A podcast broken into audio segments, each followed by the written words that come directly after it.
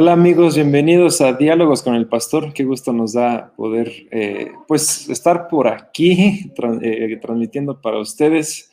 Hoy es el programa número 152 de Diálogos con el Pastor. Déjenme poner, este es el que hace falta. Y a ver, y este otro. Ahorita les platico, espérenme tantito. Y... Em, Perdón, me distraje tantito.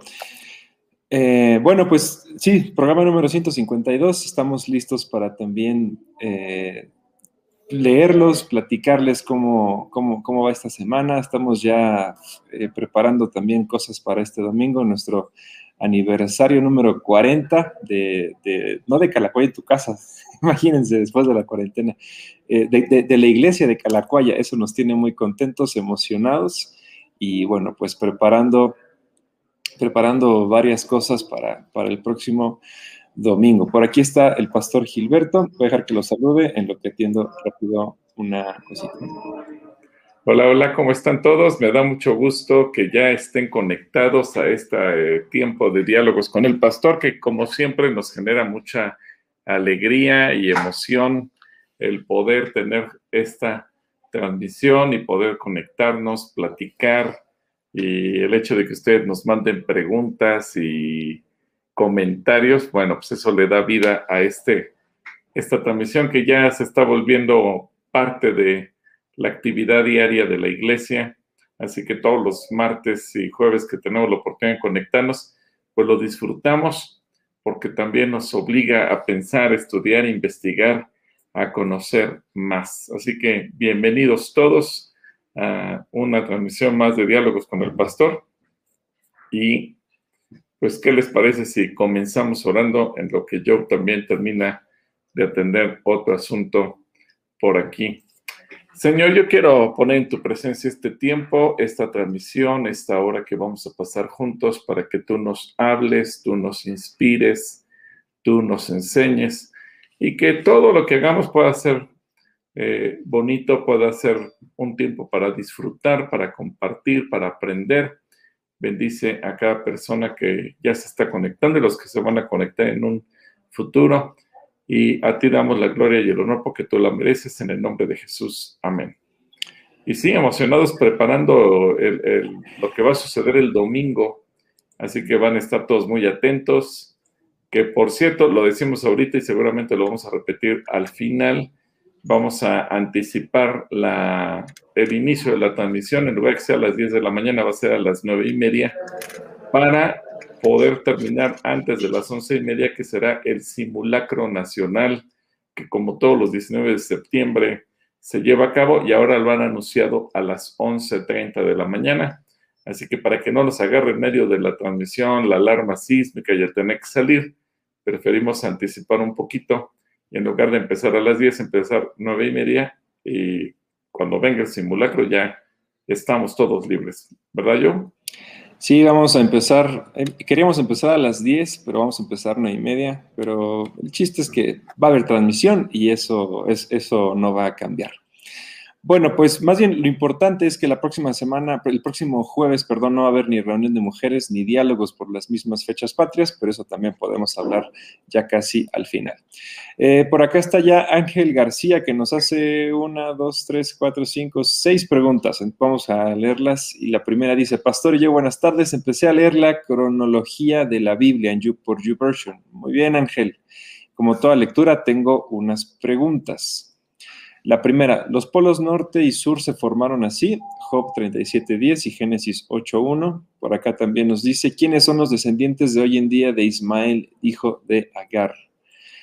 ¿Cómo sabían Lot y Abraham que los hombres que caminaban por las calles eran ángeles enviados por Dios, según Génesis 19.1? Gracias y Dios les bendiga. Y bueno, la última nos dice, me acordé de otra, la iglesia participa en el evento de un millón para Jesús Sí, Ángel, desde el inicio, desde su primer año, hemos estado apoyando a Arby y a todo el equipo, eh, sumando esfuerzos y obviamente eso es un evento que creemos que todas las iglesias se deberían de sumar. Nuestras recomendaciones también ya se las hicimos porque también creemos que hay varias cosas que pueden ellos mejorar, pero sí, nosotros participamos y apoyamos y celebramos que haya eventos como este. Bueno, vamos con la primera pregunta. Gracias porque te animaste a leer la, versión o la, el sistema de Biblia cronológica eh, en YouVersion. Y bueno, los, los polos norte y sur se formaron desde el principio. Eh, Dios diseñó todo para que así funcionara la Tierra.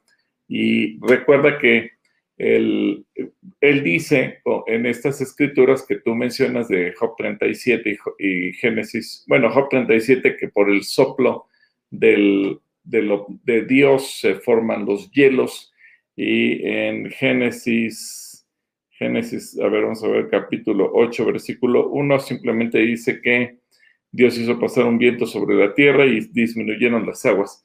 Eh, en realidad, desde que Dios diseñó y concibió en su mente el universo, eh, Él diseñó que iba a haber un polo norte y un polo sur y cómo iban a funcionar todas las cosas.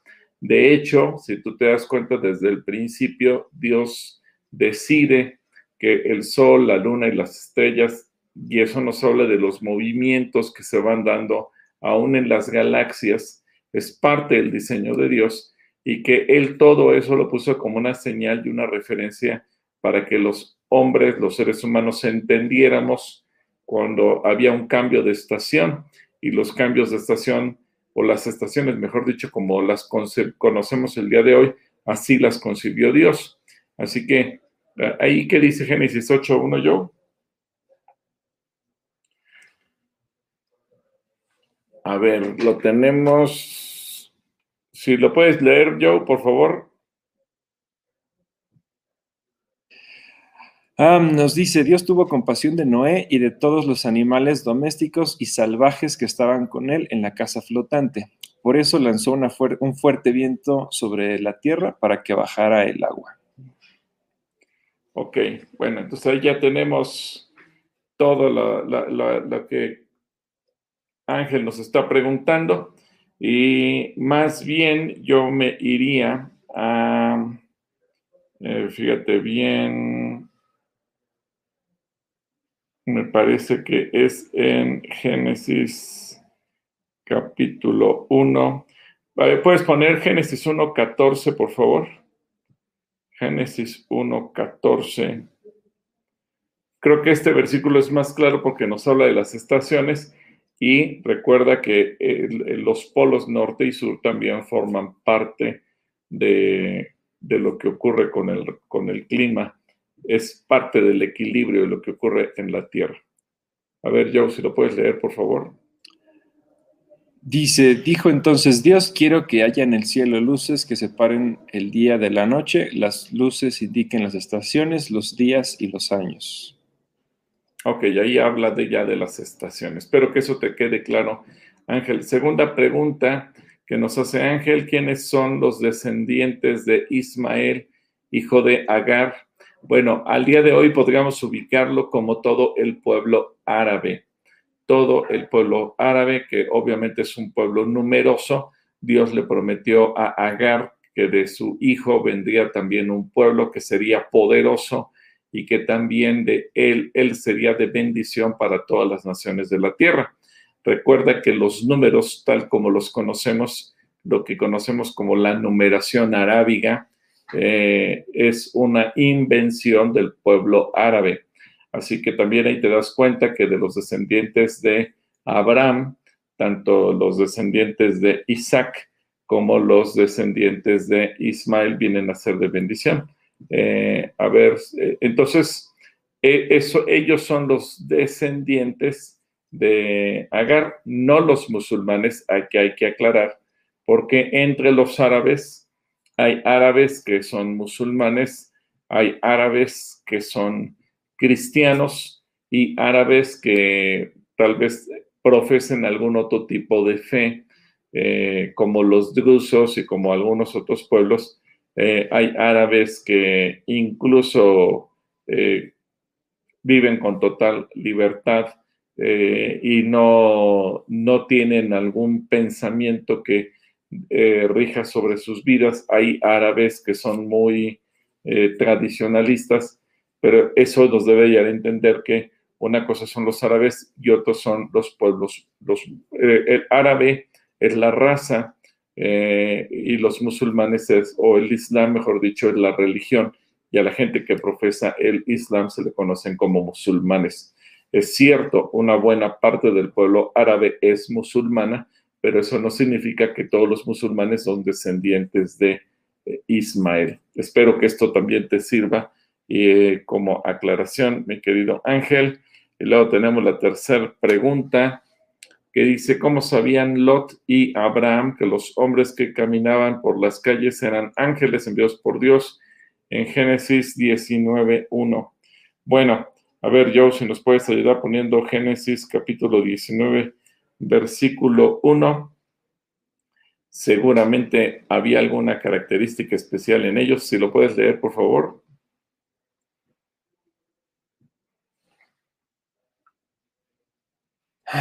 Nos dice, al caer la tarde, dos de los ángeles llegaron a Sodoma. Lot estaba sentado a la entrada de la ciudad y en cuanto los vio se levantó para saludarlos. Sin levantar la vista, se inclinó ante ellos en señal de respeto. Gracias.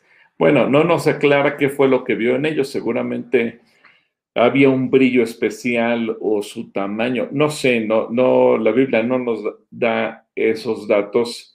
Es interesante tu pregunta, cómo identificar a un ángel, pero seguramente fue por alguna característica fuera de lo común, fuera de los humanos, que Abraham pudo reconocer. Incluso la propia Sara lo reconoció y es curioso, pero lo mismo ves cuando se presenta el ángel con eh, Manoa y su esposa para anunciarles que vendría en eh, Sansón en nacimiento, o lo mismo cuando se le aparece a Zacarías para anunciarle que vendrá Juan el Bautista, o a María cuando le dice que nacerá Jesús. Seguramente hay algo especial que permite reconocer a los ángeles no nos dice la Biblia qué, no nos da ese detalle, así es que eh, el decirte cualquier otra cosa quizás sería inventar, pero aquí, yéndonos estrictamente a lo que dice la Biblia, no hay algo en particular que nos refiera cómo es que lo pudo localizar. Y bueno, respecto a la pregunta si la iglesia participa en, en el evento de un millón para Jesús, sí, sí, sí participamos. Héctor Álvarez se encarga de todo este programa de evangelismo animamos a toda la gente a evangelizar. Donde regularmente no participamos es en el festival que hacen en los estadios y demás. Ya eso se lo hemos comunicado al buen Arby para que él, claro, él trae su estilo, su forma de ser, pero creemos que eh, el propósito central de salir, predicar el Evangelio, ponerse todos en una misma camiseta y dar testimonio de Jesús es genial porque el hecho de que lo hagamos miles de iglesias a lo largo de toda la República Mexicana al mismo tiempo, el mismo día, empezar a la misma hora, terminar a la misma hora y todos con la misma eh, camiseta eh, roja, eso genera un impacto porque de repente la gente ve a miles de personas o millones de personas predicando el Evangelio, los ve salir primero por las calles, a todos con su camiseta roja que dice un millón para Jesús, y luego escuchar eso genera un impacto en la gente y por eso es que se busca que todo el cuerpo de Cristo salgamos unidos. Una idea genial que Dios le reveló, le inspiró a Arby Cruz, a quien le mandamos un abrazo y obviamente ahí Calacuaya también se involucra como parte del cuerpo de Cristo. Muchas gracias Ángel por tus preguntas. Dios te bendiga.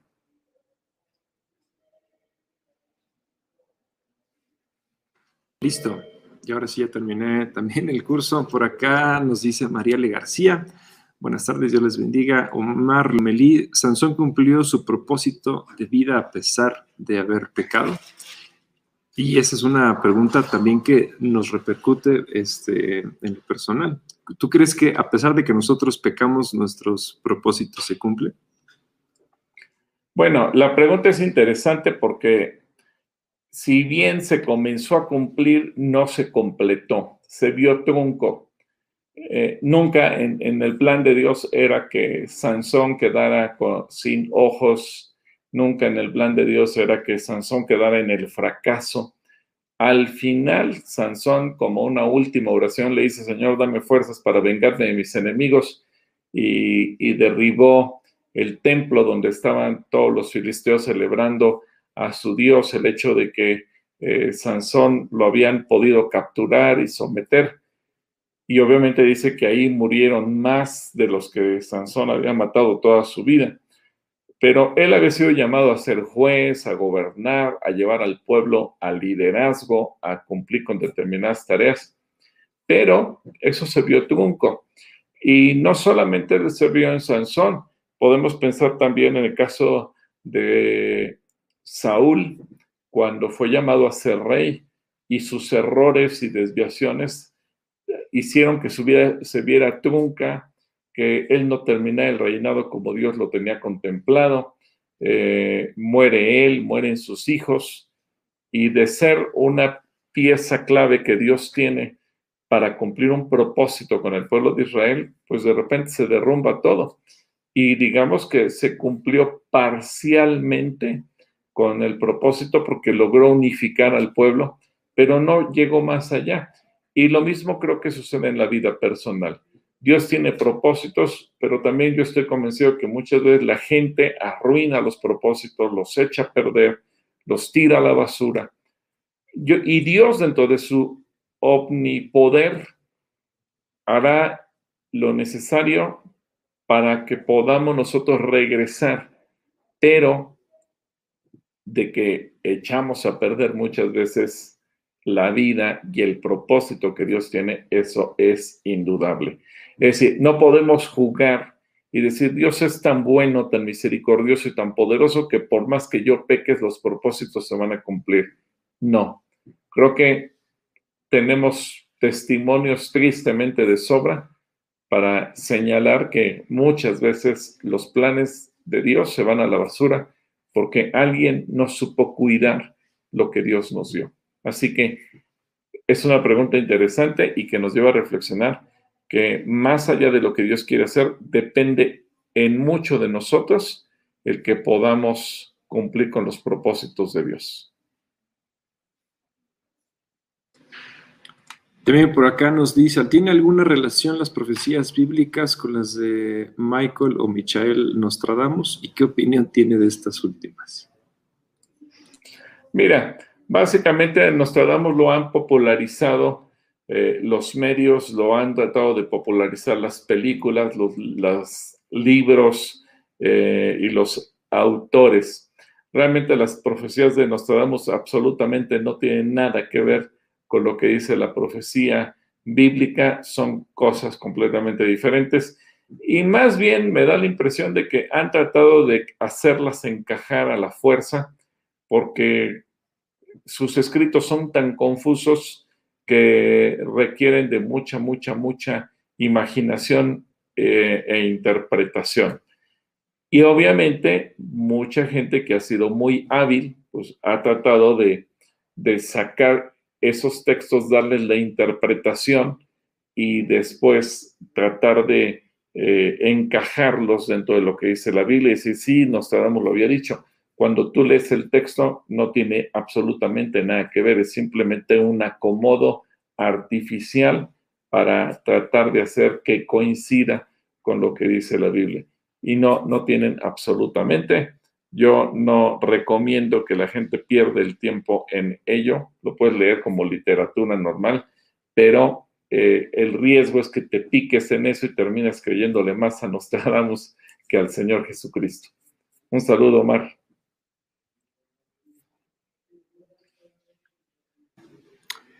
Mariale García nos dice, Jesucristo, Jesucristo ya está profetizado en el AT, en el Antiguo Testamento, comparando el maná que descendía en Juan 6.51 y con el agua que brotó en la, de la roca en Juan 7.38. Bueno, de hecho, en enero vamos a comenzar un nuevo plan de lectura, donde vamos a ir viendo eh, la Biblia a Jesús a lo largo de toda la Biblia. De hecho, yo creo que vamos a manejar un plan de lectura por cada libro de la Biblia, eh, de tal manera que si tú quieres consultar uno u otro, ya sea que quieras leer Génesis o quieras leer Habacuc o quieras leer Éxodo o Apocalipsis, en todos los libros vamos a encontrar a Jesús. Eh, y ese plan de lectura va a ir en esa línea. Así que desde luego que estaba profetizado y ya lo veremos con detalle. Aquí los pasajes que tú nos mandas, eh, que corresponden al Evangelio de Juan, pues obviamente tienen todos, absolutamente todos, su origen o su profecía preparando el camino del Mesías desde el Antiguo Testamento. Buena pregunta, eh, Mariale, que Dios te bendiga. Aunque hay otra pregunta aquí de Mariale también abajo, ¿verdad? María también venía de la genealogía de David y si tenía algún parentesco con José. Bueno, eso lo ves con las genealogías. Eh, según la tradición judía, Mateo eh, nos relata la genealogía de Jesús desde la perspectiva de José. Eh, y Lucas nos relata la genealogía de Jesús desde la perspectiva de María. Lo interesante es que sin ser ellos parientes entre sí, ambos provienen de David.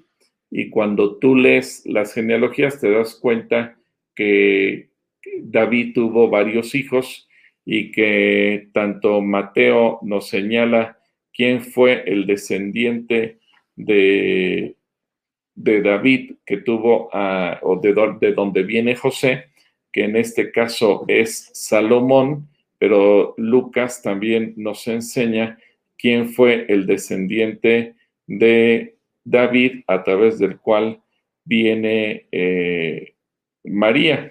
Y en este caso, en el caso de, de David, nos dice que fue eh, María proviene por el hijo, su hijo Natán, es decir, Natán y Salomón fueron hermanos y a través de cada uno de ellos se desprende, claro, van pasando las generaciones y cada vez se hacen más lejanos. Ahora, ¿por qué era importante mencionar la genealogía de José si Jesús no es hijo físico ni biológico de José, sino solamente de María por obra del Espíritu Santo? Porque Aquí aparece una lección muy interesante respecto a la adopción. La adopción legal asume que el hijo que se adopta es injertado en la familia y tiene los derechos y obligaciones que todo hijo puede tener hacia su padre. Así que eh, José adopta en la tierra a Jesús y aunque no comparten sangre, no comparten línea eh, directa en la genética, eh, los derechos de José como hijo o descendiente de David, esos mismos le corresponden a Jesús por el hecho de ser su hijo. Así que ahí va la, la respuesta, mi querida Mariale, que Dios te bendiga.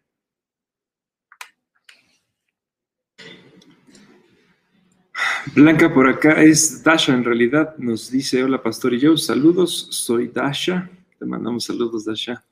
Saludos a Dasha, sí. También para Erika, que por aquí nos está saludando, Otoño López, Gilberto Díaz, que nos dice, pasando lista desde la Mirinda. Muy bien, toca yo. Eh, López también por acá. Ay, nos saluda, perdón, Adriana Sastre, eh, desde Viveros del Valle en Tlanepantla. María del Carmen, desde Cotitlán Izcalli. Katy Oruga, desde Querétaro, que por cierto vino por sus por sus muchas bolsas, mandó por sus muchas bolsas de galletitas también. Sí, le mandamos saludos a Katy Oruga. Pueblito Neria nos dice, Dios les bendice grandemente. Eva Soto, hola, buenas tardes, Pastor Gil y yo, bendiciones para pasando lista. Bueno, pues gracias por las bendiciones para la lista. Lucy López nos dice, si un bebé que fue formado en fornicación muere, ¿va al cielo? Gracias, Pastor, y bendiciones. Bueno, en realidad el bebé no es culpable del pecado de sus padres o sus progenitores. Eh, Jesucristo asegura que el reino de los cielos es de los niños. El Salmo 8 nos asegura que la alabanza se perfecciona en los que maman. Eh, la única distinción que Dios hace respecto a los bebés que nacen fuera de matrimonio, que pudiera ser producto de un adulterio o producto de una fortificación, es que no puede ser presentado por una simple y sencilla razón. Si, se presentara una mujer sola, salvo caso de viudez, que hay muchos casos donde la mujer mientras está embarazada esperando a su bebé o nace el bebé los primeros 40 días antes de que el niño sea presentado, muriera el esposo, desde luego, porque la mujer simplemente quedó viuda. Pero ¿por qué Dios no consideró que en el caso de que un bebé que nazca producto de un adulterio, de una fornicación, fuera presentado, pues por protección a la misma mamá, porque de lo contrario quedaría en evidencia que ella quedó, eh, está en, en, o concibió a su hijo en pecado.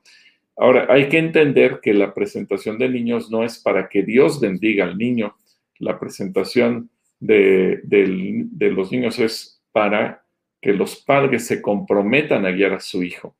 Así que en función de lo que tú preguntas, Lucy, como el niño no tiene la culpa o el bebé, sea niño o niña, no tiene culpa del pecado de sus padres, él recibirá, desde luego, la vida eterna. Y en ese sentido es muy interesante lo que escribe el rey David al respecto, cuando dice, en pecado fui concebido. Es decir, el, hecho de que eh, el bebé sea producto de un pecado no le quita méritos como ser humano, no le quita dignidad y mucho menos le quita tampoco la salvación. Eh, un comentario interesante ahí, por ejemplo, eh, en, torno a ese versículo de que en, pecado me concebió mi padre, es que algunos autores o comentaristas presuponen que David es producto de algún pecado de su padre y que por eso era el hijo que tenía escondido, el que, al que no quería presentar en público, etc. Pero eso son suposiciones, no es nada probado en la escritura, porque él es, eh, no, no, la Biblia no refiere a ello, más bien creo que en mi posición es que David explica que al final de cuentas todos venimos del pecado y como seres humanos todos somos pecadores. Así que espero que esto te responda, Luz, y que Dios te bendiga.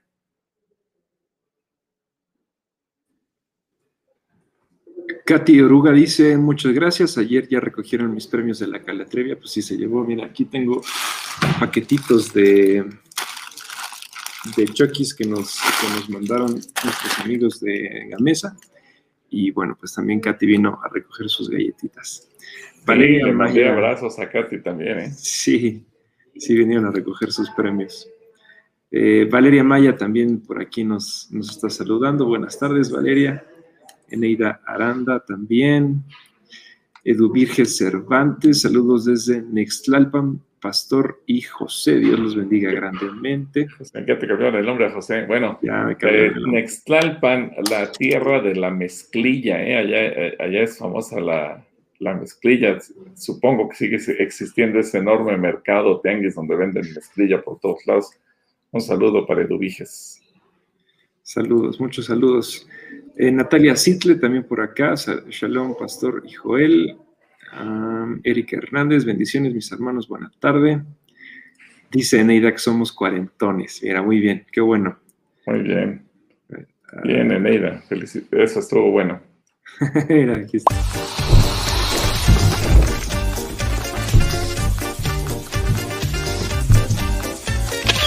Sin pena, somos cuarentones.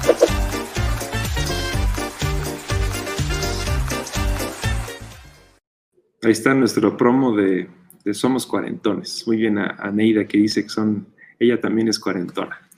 Valeria Maya Cortés, hace varios años estoy en un grupo de WhatsApp de oración. Todo iba muy bien y la líder nos guíe. No sé si es petición de oración por el grupo de WhatsApp. Oramos por el grupo de WhatsApp. Eh, Lupita Zamora dice bendiciones. Eva Soto nos dice gracias a Dios. Mañana cumplo, mañana 15 cumplo 11 años de haberme bautizado en agua y espíritu en Calacuaya. Muy ah, bien, Eva, muchas felicidades. Felicidades. Oh, ya eres parte de las décadas, ¿eh? Ya eres parte de las décadas de las décadas. Ya, ya, cumplió su, primer década, su primera década aquí en Calacuaya. María Rosy Tenreiro nos, eh, también nos están mandando saludos. Shalom pues que más bien es Patricia o Pati Clavijo, también. Valeria Maya, tengo una duda. Ah, aquí está. Dice, sí, sí, incompleto. Ah, la obra que hacemos es intención de oración, la líder nos lleva de manera hermosa, pero, y tres puntos, y ya no hay nada más. Bueno, oramos por tu situación, Valeria, no, no aparece el mensaje completo, sí me aparece cortado. Gabriela eh, Valdés, ¿cómo puedo escuchar en una Alexa o en la aplicación? Ah, ¿cómo los puedo escuchar? Sí. Bueno, no tengo, aquí está, tengo aquí mi iPad, mejor aquí lo puedo mostrar un poquito. Si tienes tu aplicación, bueno, yo, yo voy a sacar mi iPad, pero tú puedes hacer en tu celular, en tu... si tienes la aplicación de Spotify, que yo la tengo, a ver, aquí está. Spotify, em, Gabriela, aquí está el Spotify. Si te vas a la Lupine Search. Aquí en la búsqueda le puedes dar diálogos con el pastor.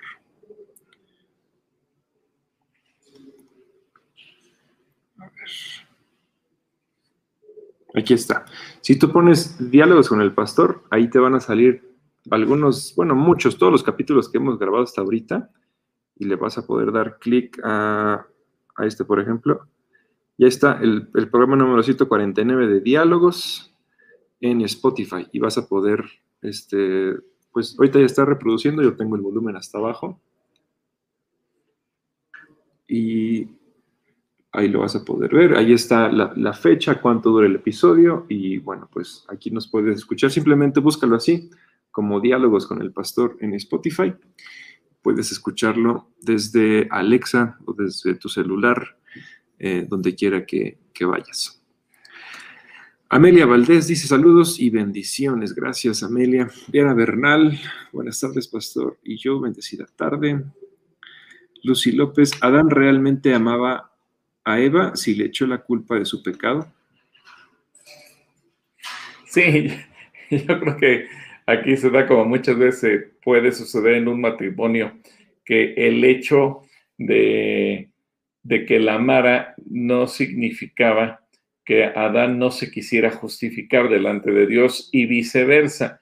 El hecho de que él haya responsabilizado a Eva no significa que no la amara. Ahora, viéndolo desde el punto de vista eh, técnico, eh, Adán falló al no comunicarle a Eva lo que Dios le había dicho y eso dejó en un estado vulnerable a Eva porque quien recibió la orden propiamente de que no deberían de comer determinado árbol fue Adán y era su responsabilidad enseñarle a Eva. Por una simple razón, él fue creado antes que Eva, así que él tenía que haberle dicho, como cuando introduces a alguien a algún lugar, a lo mejor una persona empieza a servir en un ministerio, una persona se integra a una empresa, y, o, llega uno de nuestros hijos a la familia, regularmente tú lo introduces y le explicas las cosas para que esa persona aprenda de qué se trata, dónde está, cuáles son nuestras responsabilidades, obligaciones, derechos, etcétera. Pero se ve que Adán no hizo su parte y por eso, eh, o se le explicó mal, por eso Eva le dijo, bueno, es que ni siquiera los podemos tocar y ahí comienza la desinformación. Eh, segundo, cuando eh, la serpiente hizo dudar a Eva, Adán no hizo nada por contravenir lo que la serpiente estaba diciendo. Él se quedó callado, le concedió el beneficio de la duda a la serpiente cuando él había escuchado de primera voz, de primera mano, lo que Dios había dicho y tampoco quiso evitar lo que, Eva lo probara y cuando Eva le dice, pues prueba tú también, él lo hace y tampoco lo, lo impidió ni lo evitó bajo ninguna circunstancia. Pero eso creo que es independiente del amor que pudiera sentir por ella. Creo que esto más bien nos habla de un conflicto en las relaciones humanas, porque muchas veces, aunque amemos a una persona, puede ser que fallemos en la comunicación, puede ser que fallemos al momento de ser precisos, de, comunicar eh, una idea de ser claros con lo que estamos enseñando, pero, eh, y eso se da en el matrimonio, en la familia, en cualquier organización, que muchas veces no somos lo suficientemente claros, no somos lo suficientemente buenos para comunicarnos, pero eso no tiene que ver con el amor que podemos sentir por esa persona. Y eh, en el caso de Adán, cuando, imagínate, él ve a Dios, piénsalo así, él ve al jefe que, viene y le pide cuentas y actuó como, como cualquier ser humano, queriéndose justificar. Es que no fui yo, fuiste tú. O en este caso le dijo, Señor, la mujer que tú me diste. Entonces, la culpa la tenía Eva, pero indirectamente Dios. ¿Por qué? Pues porque fue idea tuya Dios hacerme a una mujer. Eh, y, eso es parte de nuestra naturaleza como seres humanos, pecadores, que cuando muchas veces tenemos que confrontar o ser confrontados con el pecado, pues a lo mejor buscamos justificarnos y a ver a quién le echamos la culpa, menos reconocer que fuimos nosotros. Pero creo que aquí queda aparte el amor que él pudiera sentir por Eva. Así que espero que esto te lo aclare, Lucy, y a toda la gente que está viéndonos Gracias por la pregunta. Dios te bendiga, Lucy.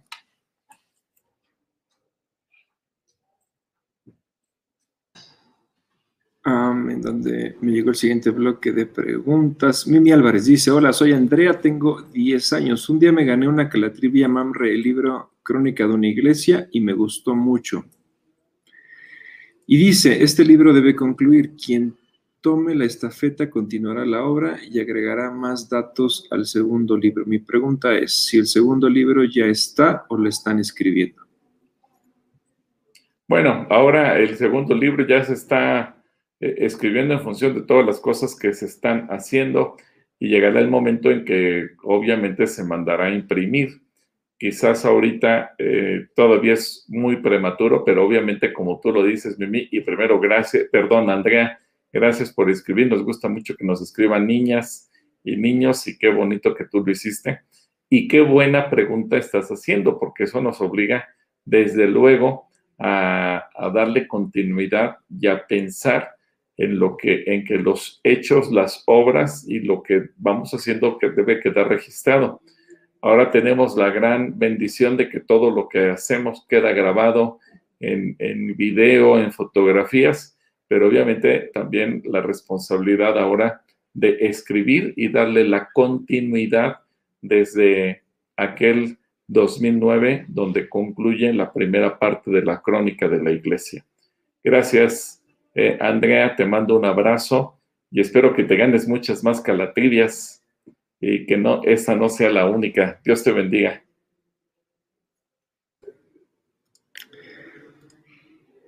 Ah, ok, Valeria otra vez nos escribe, creo que ahora sí ya está completo. Dice, perdón, se pero me cortó el mensaje donde está mi duda. Si la pueden ver o la vuelvo a escribir. Bueno, en esta no se ve nada, Valeria. Ah, seguimos leyendo. Dice, yo no he participado en esas celebraciones porque algo en mi interior me dice que no está bien. ¿Qué me dice al respecto? Ah, pero no sabemos de qué celebraciones habla, ¿verdad? No nos dice qué. Bueno, seguimos Seguimos leyendo. Elimuam dice, buenas tardes, un abrazo grande. Igual Elimuam. Vieri Salari dice, saludos desde la oficina. Pastor, te mando saludos. Ah, saludos a Vieri Salari. Qué bueno que anda chambeando. Valeria Maya dice, la líder hace algunos años comenzó a darnos temas de las fiestas. Ah, ok.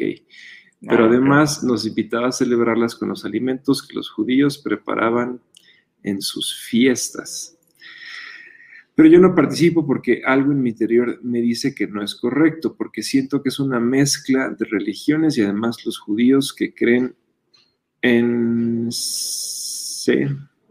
Y después otro mensaje dice, me parece que ya está mezclando las tradiciones judías, que finalmente son fiestas religiosas. ¿Qué opina de esto, pastor? Ok, creo que más bien el contexto de todo es acerca de la celebración de las fiestas judías dentro de un grupo cristiano. ¿Qué opinas al respecto? Bueno, mira, las fiestas judías son fiestas proféticas que tienen como, como propósito señalar a Jesús, señalar a la iglesia, señalar lo que nosotros hacemos. Eh, la cuestión es que muchas veces, y eso lo hemos visto repetidas veces, cuando la gente empieza a clavarse en eso, llega un momento en que pierde la brújula y ya no sabe si está siguiendo el judaísmo o está siguiendo a Cristo. Eh, es importante entender que si bien las fiestas no tienen nada de malo en sí mismas, porque son fiestas que nacen en el corazón de Dios y le ordena a su pueblo celebrar, todas las fiestas eh, lo único que hacen es señalar a Jesús. Pero al venir Jesús a la tierra, pues obviamente muchas de esas fiestas ya no las celebramos como ellos las celebran, eh, sino que ahora pues nosotros ya tenemos a Cristo Jesús en nuestro corazón. Algo interesante es que en el Nuevo Testamento ya no se vuelve a mencionar que la iglesia cristiana celebrara o participara de las fiestas judías. Eso es interesante. ¿Por qué? Porque ahora Jesús le da un sentido diferente. Por ejemplo, la Pascua, eh, ahora el Señor nos enseña que es celebrar la cena del Señor, donde tomamos el pan y el jugo de uva para celebrar que Cristo murió por nosotros y que dio su cuerpo y derramó su sangre por nuestro perdón. Y, como ese hay muchas otras. Eh, por ejemplo, la fiesta del tabernáculo es, una fiesta muy colorida para el pueblo de Israel, para el pueblo judío, y ellos la celebran con un propósito muy definido. Nosotros eh, entendemos otra cosa. Por ejemplo, eh, Jesucristo vino y tabernaculó entre los hombres, así lo dice eh, Juan 1.12, cuando dice que habitó, la palabra griega dice que él tabernaculó, pero también ahora nos enseña el Nuevo Testamento que tú y yo, como creyentes, somos el templo o el tabernáculo del Espíritu Santo. Y entonces la fiesta de los tabernáculos es una fiesta profética porque tú y yo, como, como mexicanos no judíos, nunca vivimos o, no podemos decir que nuestros antepasados vivieron en un tabernáculo. El pueblo de Israel sí puede recordar eso porque ellos provienen del, del, mismo pueblo, de la misma nación de la que nos relata Éxodo y que vivieron 40 años en un tabernáculo. Eh, más bien ahora nosotros entendemos muchas de esas cosas. Es interesante, el pueblo judío celebra las fiestas recordando que el Señor los sacó de Egipto y que cruzaron por el desierto y llegaron a la tierra prometida. Eso para nosotros no tiene el mismo sentido porque nosotros no salimos de Egipto, no cruzamos ningún desierto, ni llegamos a ninguna tierra prometida en el sentido físico. Nosotros lo entendemos como que Dios nos sacó de Egipto en el sentido espiritual, nos sacó del pecado, que nos hace vivir el proceso de la conversión y la restauración a lo largo de la vida, lo cual viene a representar el desierto y vamos hacia la vida eterna, que es nuestra tierra prometida. Entonces, a lo mejor para ti, para mí, las fiestas judías no tienen un sentido como tal. Y repito, el riesgo es que cuando una persona se clava tanto en las fiestas judaicas, termina por olvidarse de quién es Cristo y lo que Cristo vino a hacer por nosotros y termina celebrando otra cosa completamente diferente a la que Dios quiere. Si te das cuenta, nosotros en Calacuaya, en los 40 años, nunca hemos promovido que se celebren las fiestas, eventualmente durante un curso que se toque el tema, pues como una representación para entenderlo, pero nada que se promueva o que se practique por una sencilla razón. No queremos generar confusión y tenemos que dejar muy claro que una cosa es ser cristiano y otra cosa es ser judío y que nosotros no vamos a usurpar el lugar de los judíos, bendecimos al pueblo judío, oramos por la salvación del pueblo judío, respetamos y amamos al pueblo judío, pero no queremos comportarnos como judíos, porque nuestra posición no es ser judía, nuestra posición es ser cristianos, ¿sí? Así que si el Espíritu Santo no te permitió tener paz para celebrar, qué bueno que no lo hiciste, porque ahora eso te permite estar también mucho más tranquila. Que Dios te bendiga, Valeria. Lucía García nos, eh, nos manda saludos desde la colonia El Chaparral.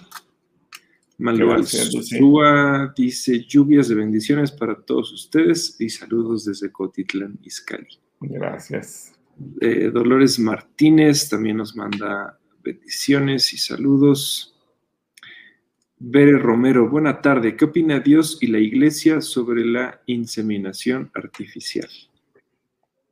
Bueno, mira, no es un pecado porque Dios le ha dado al hombre la capacidad de, trabajar con la ciencia y yo creo que para muchas parejas ha sido una eh, solución, pero ya lo hemos dicho en otras ocasiones, que desgraciadamente eh, el ser humano puede intentar eh, muchas veces crear a otro ser humano y finalmente el soplo de vida lo da Dios.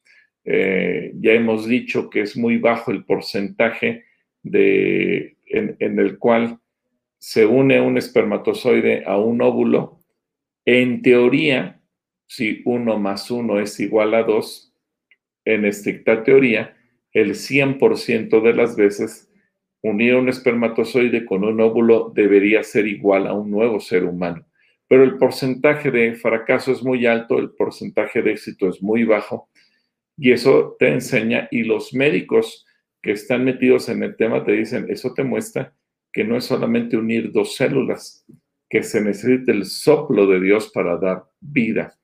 Ahora, eso lo puedes ver desde dos perspectivas. La perspectiva humana no depende de nosotros crear la vida. Al final, eso es un toque de Dios. Desde la perspectiva divina, si Dios no aprobara eh, el hecho de que hubiera inseminación artificial, seguramente eh, no sucedería jamás.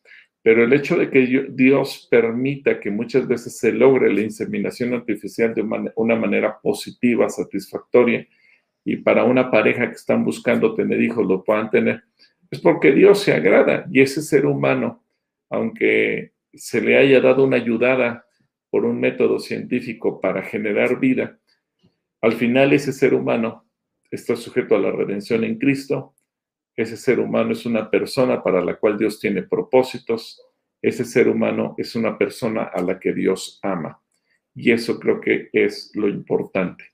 Así que veré Espero que esto te ayude y que Dios, sé que puede ser que habrá congregaciones o pastores que diferirán de esta opinión, pero creo que este es un punto clave. Lo repito, los ojos del Señor velan por la ciencia y si Dios sopla vida, nadie absolutamente se puede oponer a ello. Un saludo y que Dios te bendiga.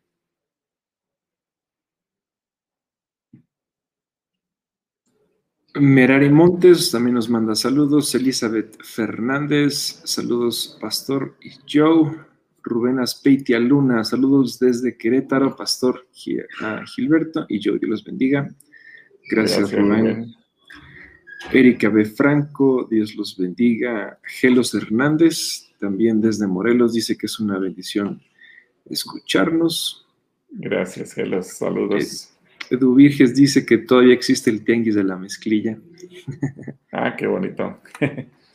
Pati Hernández, hola Nacho Martínez desde Contreras en Ciudad de México. Adriana Sastre, pastor, si ese niño que es producto de la fornicación cuando crece se entrega a Jesús, ¿es perdonado o salvo? Me quedo con la duda. Claro que sí, o sea, porque él no es culpable. Y creo, es una pregunta interesante de Adriana porque recordemos que muchos personajes de la Biblia que justamente ocupan parte de la genealogía de Jesús estuvieron dentro de un linaje de pecado, de fornicación. Así fueron los hijos de Judá, por ejemplo, que tuvo con su nuera Tamar. Así ocurre con infinidad de veces y creo que esto nos viene a enseñar de qué manera eh, Dios tiene misericordia. El propio Salomón, pese a que fue eh, el rey más sabio y demás, y creo que es un buen ejemplo, él es producto de una relación forzada de David con Betsabé, que después se casó, sí, pero se casó con ella cuando quedó viuda porque murió Urías, el esposo de Betsabé, por órdenes de David. Entonces ahí te das cuenta que a pesar de lo que ocurre, del pecado y la maldición, Dios tiene la capacidad de restaurar cualquier vida, de perdonar a quien sea. Así que ningún niño, absolutamente ningún niño, queda bajo maldición.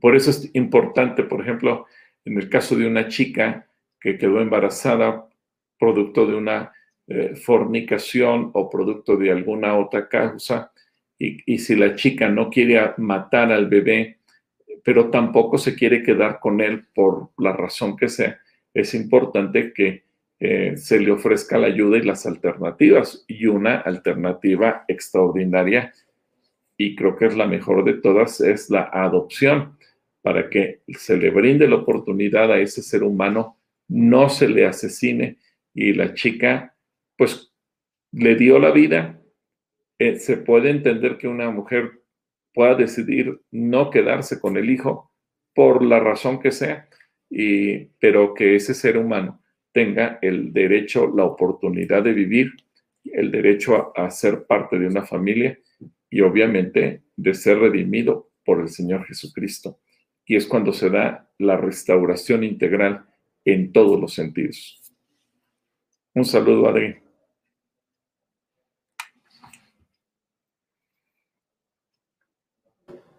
Um, Patti Hernández dice, yo les mando saludos y bendiciones. Alicia Mora, Shalom, Dios los bendiga siempre. Ah, hoy, es, hoy es cumpleaños de la hermana Alicia, así que un abrazo con mucho cariño y muchas felicidades. Anda festejando Alicia, le mandamos un abrazo desinfectado y a la distancia. Y bueno, pues eh, que nos invite y que nos guarde del pastel también, ¿no? Así es. Eh, Pati Hernández, eh, mando saludos y bendiciones. Gabriel Reyes nos pregunta, buenas tardes, ¿me ayudarían? ¿Hay algún libro en específico de la Biblia que me ayude a darme una idea del propósito o sentido de la vida? ¿Algún libro en la Biblia? Bueno, pues es que más bien ese propósito lo vas entendiendo a lo largo de toda la Biblia. Eh, y obviamente, yo creo que es, parte de ir hilvanando ideas a lo largo de toda la Biblia. Eh, un libro que te puede ayudar a entender eso y que es un libro muy bonito es el libro de Una vida con propósito eh, del pastor Rick Warren. Y él justamente desmenuza en diferentes eh, momentos o en diferentes pasajes cómo es el propósito de Dios para nuestra vida. Y te va a ayudar, es un libro muy bíblico que está basado muy bien en la Biblia y a ti te puede ser de mucha bendición. Y quizás no es, no es un solo libro o un solo pasaje, sino el poder hilvanar esos pasajes. Y cuando Dios te habla, Gabriel, en tu oración personal, y tú te conectas con Él y tienes comunión con Dios y de repente Dios te va haciendo entender determinados pasajes de la escritura y sabes que esos pasajes como si se hubieran brincado de las páginas de la Biblia o de tu iPad o de tu celular, como si se brincaran y tú dijeras, este versículo Dios lo escribió para mí. Cuando cobra ese sentido, es cuando eh, la Biblia dice que es el rema, es decir, la revelación cuando viene a ti y dices, esto Dios lo hizo por mí, lo escribió para mí, y entiendes el propósito que Dios tiene para tu vida.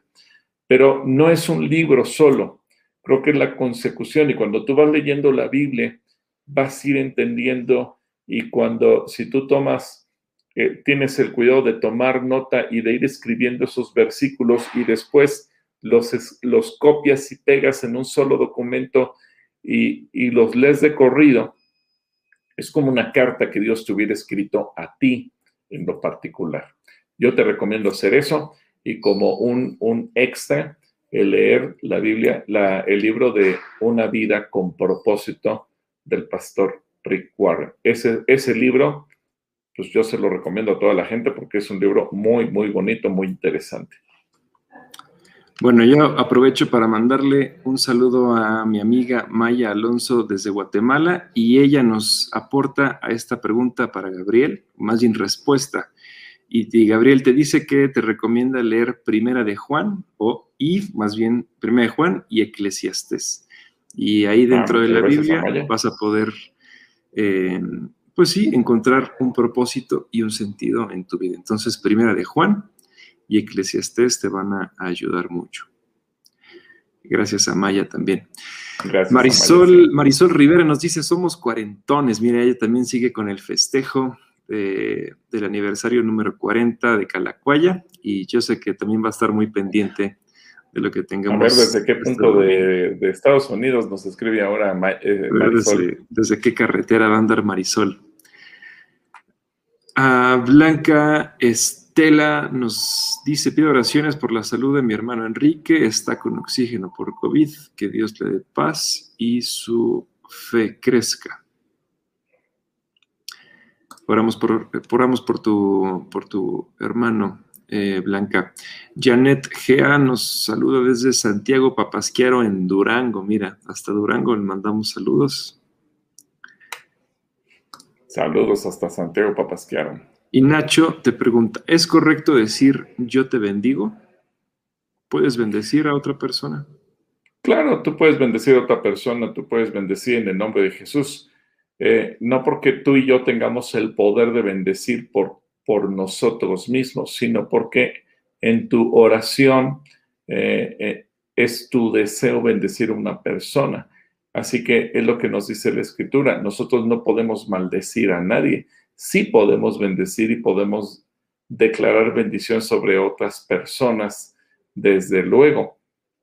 No, no se trata de maldecir a los enemigos como nos enseña Jesús, sino de poder utilizar la autoridad que Cristo Jesús nos da en todo momento. Eh, de hecho, eh, Jesús, por ejemplo, cuando habla acerca de los enemigos es interesante eh, porque él, nos enseña que nosotros no hemos de maldecir, pero sí en nuestro poder está el bendecir y el declarar también el bien sobre los demás. Así que te mando un saludo, Nachito, que Dios te bendiga.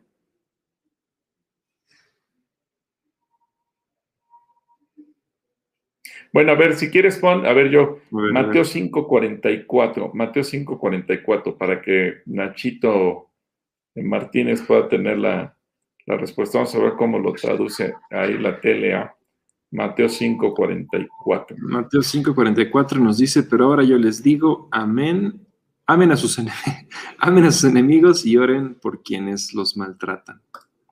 A ver, eh, ¿cómo lo dice? ¿Eh, ¿Qué versión fue la traducción en lenguaje actual? A ver, ve cómo dice la NTV. La NTV. La RB 60 sí dice claramente que bendigamos. Pero yo digo, ama a tus enemigos y ora por los que te persiguen. Pero a ver, adelante, adelante, adelante, tienes una nota ya bajito. Algunos manuscritos agregan bendice a quienes te maldicen, haz el bien a todos los que te odian. Y comparar con Lucas 6, 27 y 28. Ok, pero fíjate cómo muchos manuscritos del Nuevo Testamento agregan el bendice a, y esa es la posición que nosotros como iglesia tomamos, bendecir. Así que no tengas miedo en bendecir a alguien.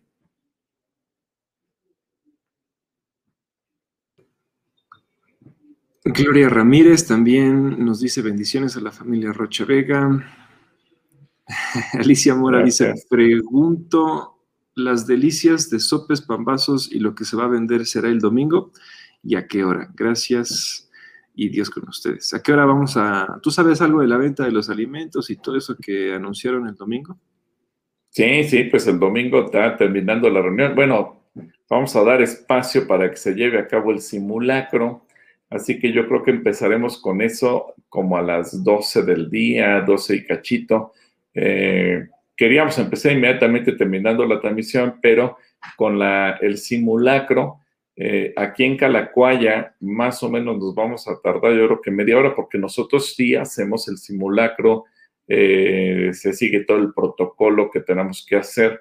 por razones obvias, entonces en lo que se revisan instalaciones y demás, el simulacro es real, auténtico, todo mundo asume su posición. Así que eso, por el tamaño de los edificios y las instalaciones de la iglesia, en promedio, corrígeme yo, pero más o menos se nos toma de 20 a 25 minutos, así es que yo creo que estaremos terminando el simulacro como cerca de las 12, eh, ya con todo lo que se tiene que hacer por los protocolos de protección civil, y 12, 12 y 5 se comenzará con la venta de los alimentos. Bueno, está anunciado de 1 a 3, desde la 1 pueden llegar. Ah, bueno, la 1, ok, ok. Sí, desde 1 a 3, así es como lo anunciamos. Eh, Gracias. sí, de 1 a 3 vamos a estar listos para vender los alimentos. Pati Hernández, Pastor Gilberto, ¿cuándo, ¿cuándo podremos viajar a Israel otra vez? Tenemos listos los boletos y todo, pero ¿cuándo nos dejarán ¿Cuándo nos dejará Israel, Israel entrar a su país? Cuando nos borren de la lista negra. Yo creo que eso se va a cumplir por ahí del 2023. Dudo que en el 2022 se, logre porque falta mucha eh, gente de vacunarse en México. Eh, en la medida en que vayamos avanzando con las vacunas va a ser más fácil. Ahora, aquí hay un conflicto que ni Europa ni Israel están aceptando las vacunas chinas como la CanSino ni la, eh, eh, la Sputnik, la rusa y el, nombre de la otra vacuna china, no me acuerdo ahorita, eh, Covac o Sivac, no me acuerdo el nombre, Sinovac. Sinovac. Sinovac. Entonces, esas vacunas ni Europa, ni los países de Europa, ni Israel están aceptando, están aceptando la Pfizer, la Moderna, la AstraZeneca. Yo creo que en la medida en que vayamos avanzando en las vacunas, pues va a haber más posibilidades de ingresar. Ellos lo que tienen miedo también es que si países que han tenido un desorden en el tratamiento de la pandemia puedan llevar más contagios a su población y entonces en ese sentido se están cuidando mucho. Yo calculo que hasta 2023 será factible viajar a Israel.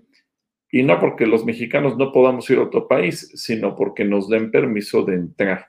Y hasta el momento todos los informes que hemos recibido de la Embajada de Israel en México es que no hay permisos para entrar, salvo casos muy especiales. Yo quisiera que ya fuera en el 22, pero la verdad lo veo complicado. Así que ya estaremos avisándoles para que se preparen, Patti, y puedan estar con nosotros. Estamos listos también para cuando se pueda viajar a Israel. Ángel García pregunta si todo será para llevar. Sí, Ángel, todo será para llevar. Quisiéramos comer aquí, pero no podemos. Sí, no se puede. Edu Virgen Cervantes, pastor, una pregunta. Yo tuve dos hijos varones en unión libre con mi esposo, pero después nos casamos, tuvimos una niña y ya estábamos casados cuando entonces y ya estamos casados. Entonces, ¿cómo ve Dios a mis hijos varones?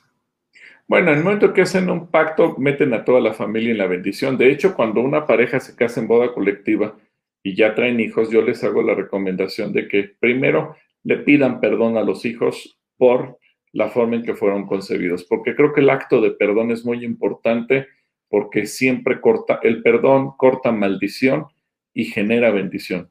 Segundo, eh, yo les recomiendo a las parejas cuando se casan y ya tienen hijos que le den un pequeño regalo presente a sus hijos, cualquiera que este sea, de preferencia una Biblia y un regalo de corte espiritual. A lo mejor no es tanto eh, irles a comprar un juguete, una prenda de ropa, no, no, no, no, no.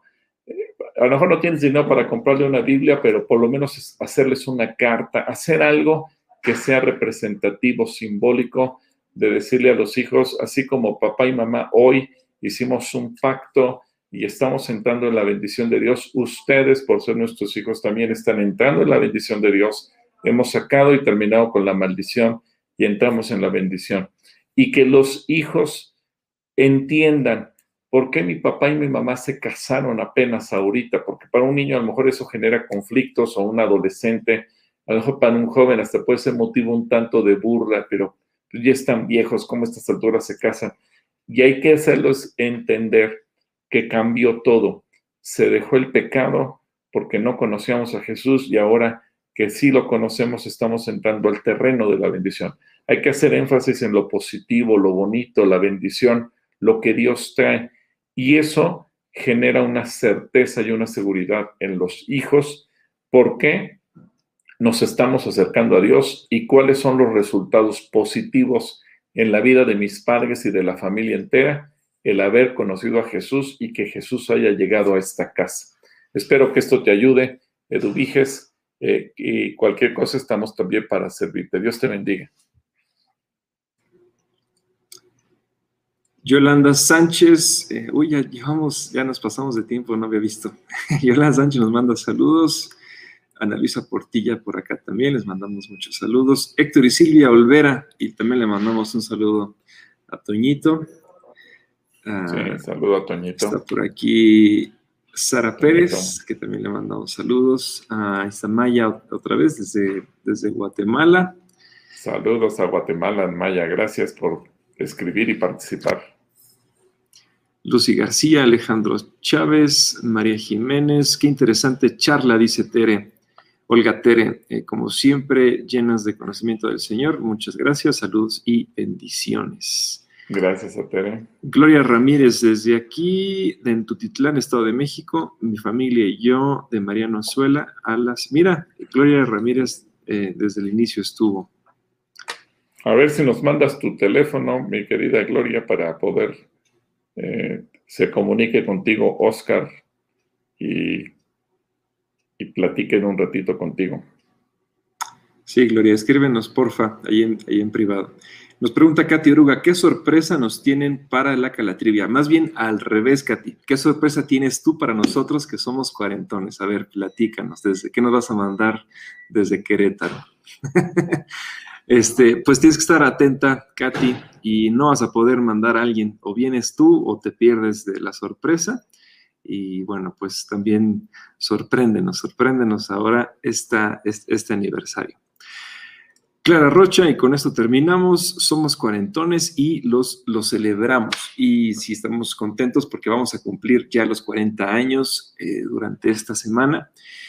Eh, y les tenemos que anunciar que el próximo jueves no tendremos diálogos con el pastor. Mire, yo sé que el pastor ya se limpió sus lágrimas, estaba muy triste, estaba mm. inconsolable, no podía con la tristeza que se cargaba encima pero pues se acordó que va a comer muchos pambazos y sopes ese día porque estamos también de fiesta celebrando eh, la independencia de México. Entonces, por fechas patrias vamos a cancelar el próximo jueves eh, diálogos con el pastor, también la reunión de mujeres por la mañana para que se puedan desvelar eh, echando el grito ahí, viéndolo desde sus casas y puedan eh, levantarse tarde y preparar esos ricos, no sé, tamales o a ver qué se les ocurre desayunar el jueves.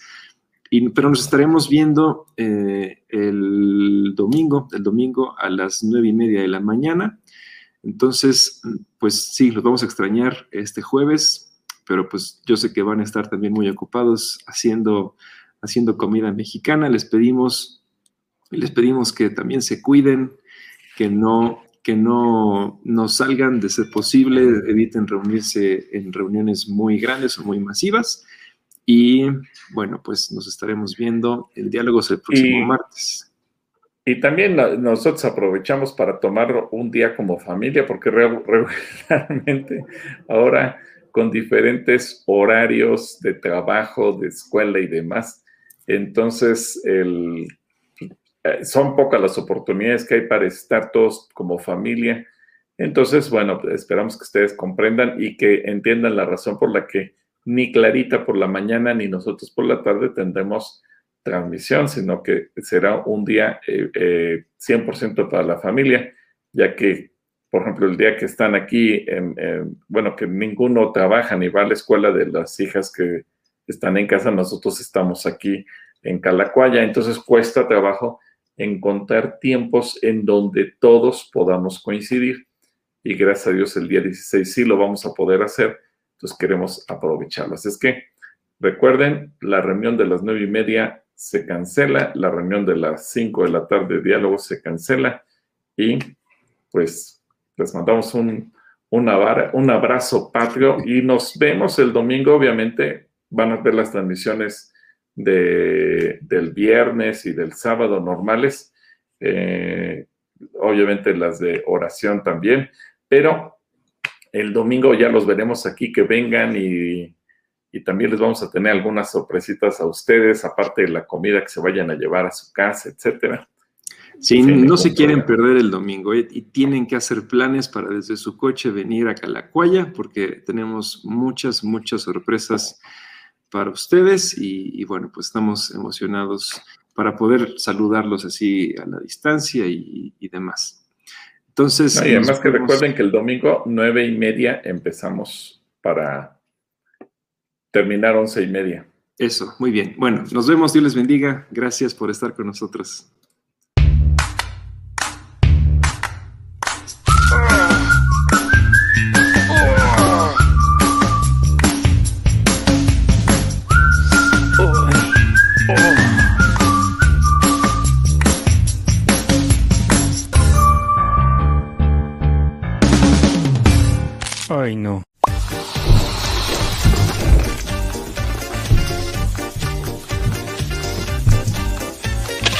Sin pena, somos cuarentones.